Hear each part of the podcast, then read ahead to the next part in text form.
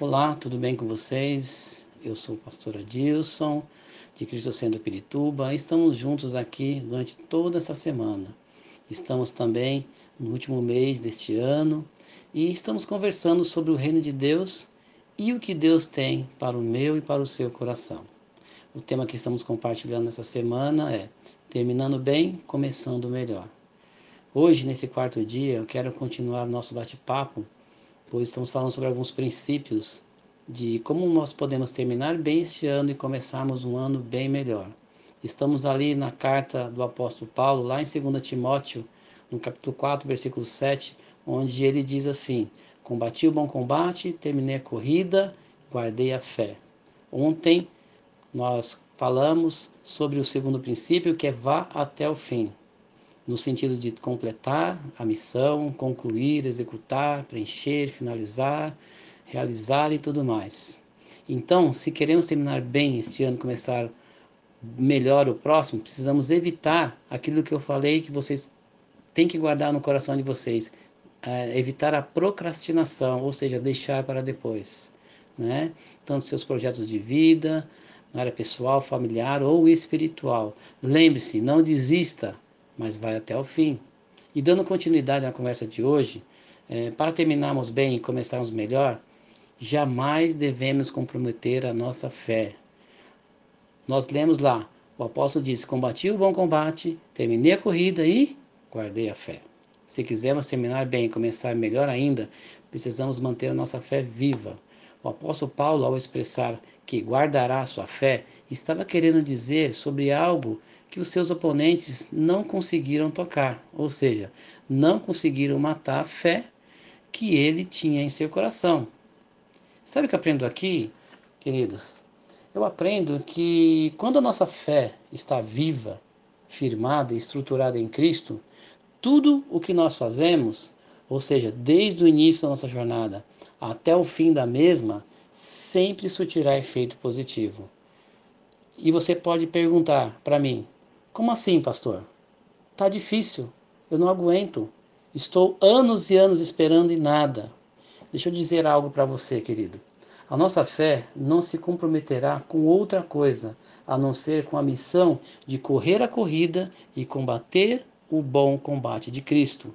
Seja onde ele nos enviar, seja onde quer que nos mandar fazer, se nós estamos firmados na fé em Cristo Jesus, nós vamos ser vencedores.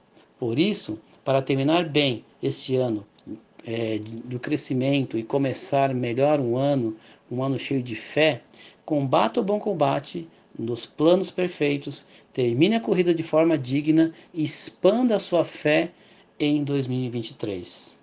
Olha, a Bíblia diz, lá em Daniel, no capítulo 12, no verso 13, diz assim: Quanto a você, presta atenção, quanto a você, siga o seu caminho até o fim. Você descansará e então no final dos dias você se levantará para receber a herança que lhe cabe. Olha, começar não é difícil, mas chegar até o fim é sempre um desafio. É o que nós estamos falando nesses dias, na é verdade. Na carreira que nos foi proposta, né, só haverá coroação para aqueles que forem até o fim. Quem já participou de maratonas sabe que em meio de centenas e milhares de pessoas sempre terá um vencedor. Mas se você chegar até o fim, receberá a sua medalha. Lá em Apocalipse, no capítulo 2, no verso 10, Jesus ele fala assim: "Ser fiel até a morte", ou seja, até o fim. Dar-lhe-ei a coroa da vida. O que é o fim? Significa conclusão, término, desfecho, limite, lugar ou momento em que se cessa alguma coisa. Mas para chegarmos até o fim, nós devemos deixar todo o embaraço.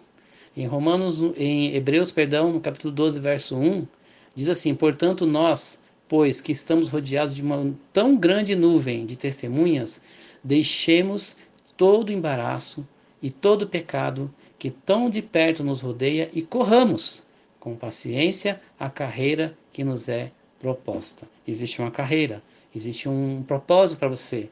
Então corra, siga esse caminho, caminho com Cristo.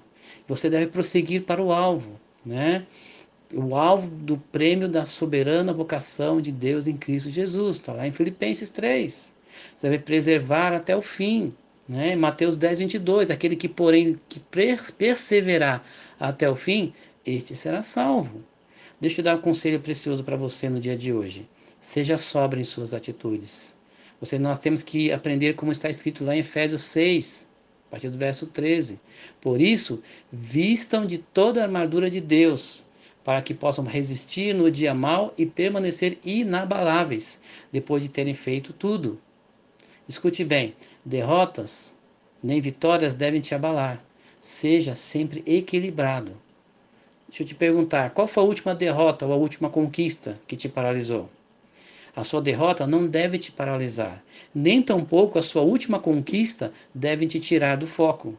O perigo da derrota sabemos que é o desânimo, mas o perigo da conquista é a acomodação. Infelizmente, muitas pessoas, após uma grande conquista, ah, nesse ano eu tive uma grande conquista, ficam estagnadas e param de avançar. Coloque isso no seu coração. Minha melhor conquista sempre está por vir. A sua conquista, a sua melhor conquista, querido, ainda está por vir, porque Deus tem muito mais para nós. Então, pare, não pare de crescer e declare: tenho saudade do meu futuro. Deixe que você fique naquela expectativa do que Deus tem para você a cada dia, do que Deus vai ter para você em 2023. Ei, você está salvo. E através de Jesus Cristo, o seu futuro é o céu. Mas você tem toda uma vida aqui na terra para celebrar Jesus, para levar pessoas a conhecer Jesus, para servir juntamente com a sua família espiritual na igreja e abençoar pessoas que estão ao seu redor através do seu dom, chamado e talento. O nosso foco será sempre para frente. Por isso, cuidado com suas derrotas. Entretanto, tome muito cuidado ainda com a sua última conquista. Deus dará vitória para os que verdadeiramente forem até o fim. Ainda temos muita coisa pela frente, mas as vitórias e conquistas Deus tem para nós todos os dias. Olha, espero vocês amanhã. Que Deus abençoe esta palavra. E amanhã, no nosso último encontro, nós vamos concluir realmente de uma forma especial e eu estarei orando pela sua vida. Que Deus te abençoe ricamente.